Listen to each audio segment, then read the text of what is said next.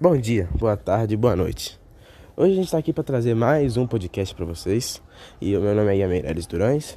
Eu estou aqui com meu amigo, companheiro Luan Durães Brant. E vai falar um pouco sobre mais as queimadas do, do, atuais do Pantanal e a relação dela com o desmatamento da fauna e flora do planeta.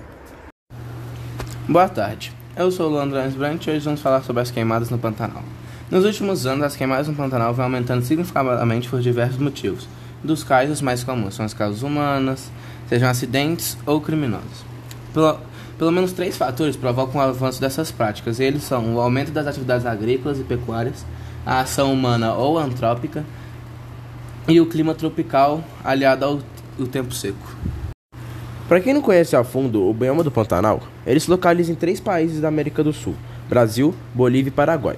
No Brasil, ele se localiza na região do sudeste do Mato Grosso e noroeste do Mato Grosso do Sul. É um bioma rico em biodiversidade de fauna e flora, reconhecido mundialmente.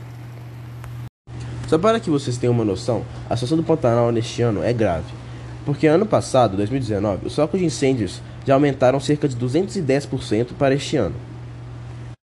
Através desse dado, percebe-se que mais de 2,2 milhões de hectares queimados no Pantanal, este número corresponde a quatro vezes o tamanho do Distrito Federal e semelhante ao tamanho do estado de Sergipe. Esta perda de território também afetou muito Mato Grosso e Mato Grosso do Sul, que perderam juntos mais de um milhão de hectares de floresta. O Pantanal é considerado a maior área úmida continental do mundo. Como foi dito acima, o Pantanal é um bioma muito rico em biodiversidade, possuindo cerca de 2 mil espécies de plantas, 532 espécies de aves, 132 espécies de mamíferos, 103 espécies de répteis, 41 espécies de anfíbios, que seguem ameaçadas com fogo e pelo avanço que eles têm tomado nos últimos tempos. Sem contar também o número de espécies que vem perdendo habitats, morrendo e muitas mais coisas afetadas pela essa queimada e a fumaça, entre outros motivos que a queimada traz de negativo para a floresta. Diferentes representantes de órgãos públicos do meio ambiente, universidades, organizações não governamentais e voluntários se uniram em uma força-tarefa para tentar fazer uma estimativa de número de animais mortos pelas queimadas no Pantanal, que já constituíram quase 3 milhões de hectares na região. O Pantanal vive o seu pior ano em termos de queimadas desde que o Instituto Nacional de Pesquisa de Pesquisas Espaciais começou o monitoramento em 1880, 1898. O fogo já construiu mais de 20% de todo o bioma, destruindo o equivalente a mais de 10 vezes as cidades de Rio de Janeiro e São Paulo juntas. As amostras iniciais tiveram predomínio de pequenos mamíferos e serpentes. Os animais menores são pegos facilmente pelo fogo porque seu deslocamento é curto e lento. Os de maior porte têm maior chance de fugir, principalmente para as áreas úmidas ou próximas aos rios, se não forem cercados pelas chamas ou queimados nas patas pelo fogo que arde por baixo da vegetação.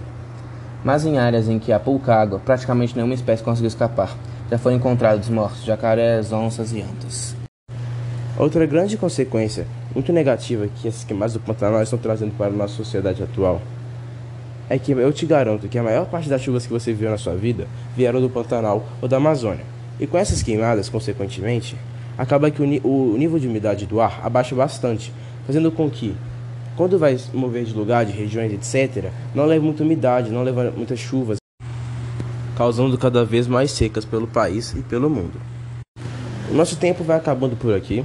Consequentemente, o nosso podcast também, sobre um pouquinho do Pantanal, das queimadas atuais, sobre um pouquinho do desmatamento também.